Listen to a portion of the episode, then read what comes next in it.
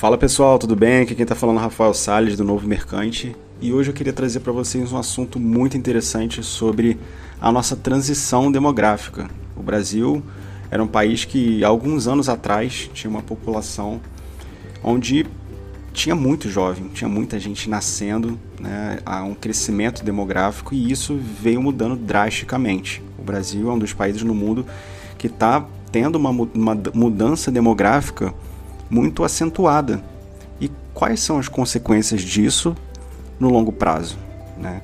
A gente percebe que, tendo uma análise mais ampla e macro, o, o, que, que o que, que provocou o Brasil ter um PIB mais alto foi o fato dele ter uma população grande, né, que, que gera mais pessoas trabalhando. Porque a gente pode analisar duas grandes variáveis que afetam o PIB de uma nação: a população é, ativa e a produtividade. E como que a gente pode analisar o, o, as possibilidades de futuro para o nosso país? Né? Analisando essas variáveis macroeconômicas e vendo o fato que isso não é uma especulação, isso realmente está acontecendo, a população brasileira ela está envelhecendo. Então, antigamente a gente tinha uma população ativa muito maior. E isso vem mudando cada vez mais.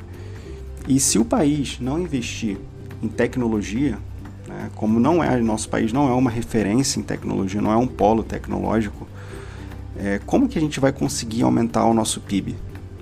Será que a gente perdeu a oportunidade? Porque nos anos passados o mundo cresceu muito. Depois da crise de 2008, por exemplo, o mundo cresceu bastante e, e o Brasil foi tomado por inúmeras crises políticas e econômicas que não afetaram o mundo, mas afetaram muito a nossa percepção aqui como brasileiros, né?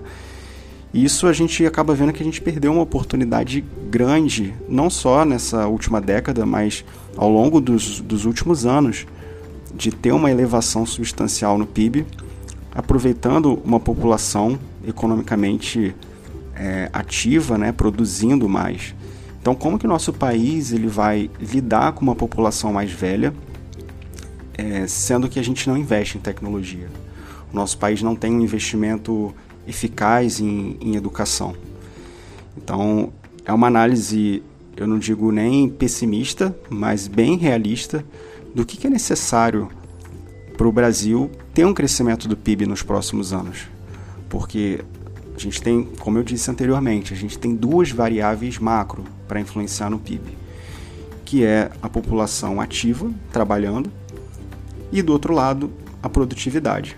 Como a gente não vai conseguir mexer nessa variável das pessoas trabalhando, né, já que as pessoas estão envelhecendo, é, a população mais velha no Brasil está se tornando maior. A outra variável que a gente consegue é, mexer é a produtividade. E como você consegue aumentar a produtividade de um país no longo prazo, tendo taxas de juros mais baixas.